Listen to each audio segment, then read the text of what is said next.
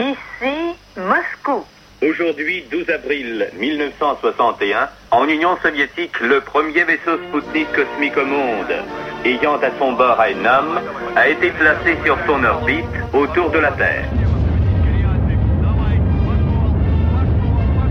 Il est clair que la NASA voulait rattraper le retard sur les soviétiques qui, eux, n'enregistraient que des grandes premières. Et par là même, le prestige de l'Union soviétique était extraordinaire à cette époque-là en matière spatiale dans le monde. Ce qu'il faut dire aussi, c'est que la NASA va proposer aux prédécesseurs de Kennedy, le président Eisenhower, d'aller sur la Lune. Et Eisenhower va dire, hors de question de dépenser l'argent des impôts à cette foutaise, c'est-à-dire le débarquement d'un homme sur la Lune.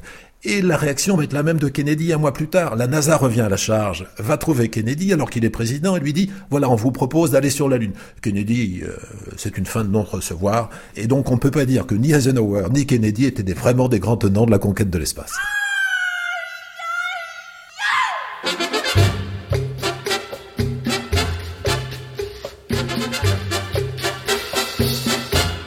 Et l'événement déclencheur de cette affaire, c'est l'affaire de la baie des cochons. Comme tout le monde le sait, c'est une grande défaite de la part des Américains. Alors que les Soviétiques n'ont que des succès dans le domaine spatial, eh bien, la goutte d'eau fait déborder le vase, c'est évident. Et Kennedy va vouloir battre les Soviétiques, et c'est son vice-président Johnson qui, lui, va le pousser à prendre la décision d'aller sur la Lune. yeah, my Hey!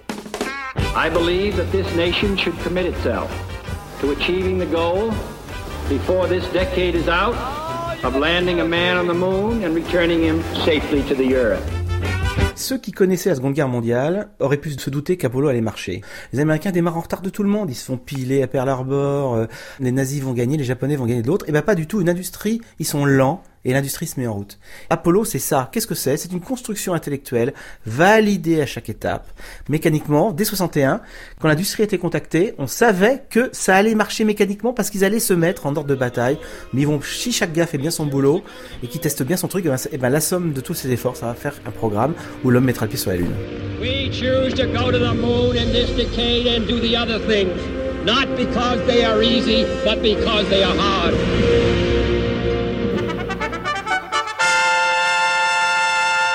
ORTF Information. Yves Mourouzi, Daniel Potra, Jean-Claude Bourré font pour vous le point de l'actualité. Premier Noël dans l'espace, Apollo 8 tourne autour de la Lune.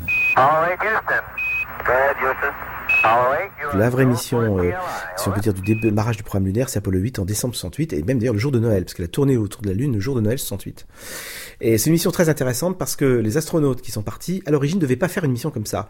Ils devaient simplement tourner autour de la Terre sur une orbite assez éloignée, à 7000 km de la Terre, pour tester leur engin. Quand les Américains ont appris par la CIA, sur l'insistance de la CIA, qu'il y avait des informations très fiables, que les Russes risquaient d'envoyer un Soyuz en orbite autour de la Lune, ça serait inconcevable que l'Amérique qui a engagé tant de moyens fasse que poser un pied sur la Lune, parce que les Russes ne seront pas capables de le faire, mais par contre, tourner autour de la Lune, ce serait vraiment bête que nous ayons, nous, la victoire que du petit saut de puce supplémentaire de se poser. Il faut que la Lune nous appartienne. Apollo 8, this is Houston. Three minutes, LOS, all systems are go. George Abbey, vous étiez le directeur du centre spatial de Houston dans les années 60. Quel regard portez-vous sur la mission Apollo 8 Our next communications with Apollo 8 should come in about 37 minutes. Selon moi, Apollo 8 a été la meilleure des missions de l'ensemble du programme Apollo. Parce qu'en août 68, nous avions de nombreux problèmes avec la fusée Saturn V. Et du mois d'août à décembre 68, nous avons dû résoudre toutes les difficultés de la fusée Saturn V afin d'envoyer pour Noël des hommes autour de la Lune. Mais nous n'avions jamais envoyé d'êtres humains à une telle distance. Par la suite, nous avons facilement envoyé Apollo 10, 11 et 12 vers la Lune, mais nous ne savions rien sur un tel voyage lunaire quand on a envoyé Apollo 8. Quand on a fait cela pour la première fois, ce fut vraiment très émouvant.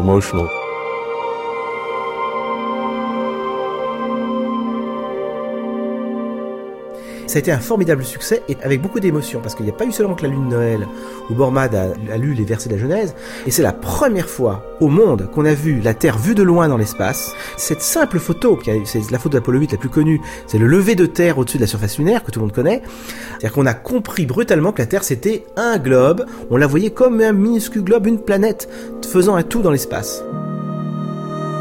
Vous écoutez France Inter et il est minuit. Joyeux Noël Jean-Claude Bourret. Joyeux Noël Claude Chebel et à tous les auditeurs. D'ailleurs, je crois que c'est le moment d'en profiter. Je vous rappelle enfin que Frank Borman, James Lovell et William Anders offriront aujourd'hui, 25 décembre, à partir de 3h28 heure de Paris, un spectacle télévisé. Ce sera le plus grand show lunaire télévisé. Pour toute la population sur la Terre, l'équipage d'Apollo 8 a un message à vous transmettre. Au commencement, Dieu créa le ciel et la terre. Or la terre était vide et vague, et les ténèbres couvraient l'abîme. Et l'Esprit de Dieu tournoyait au-dessus des eaux. Et Dieu dit que la lumière soit. Et la lumière. They was good. And God divided from the crew of Apollo 8, we close with good night, a Merry Christmas, all of you on the good earth.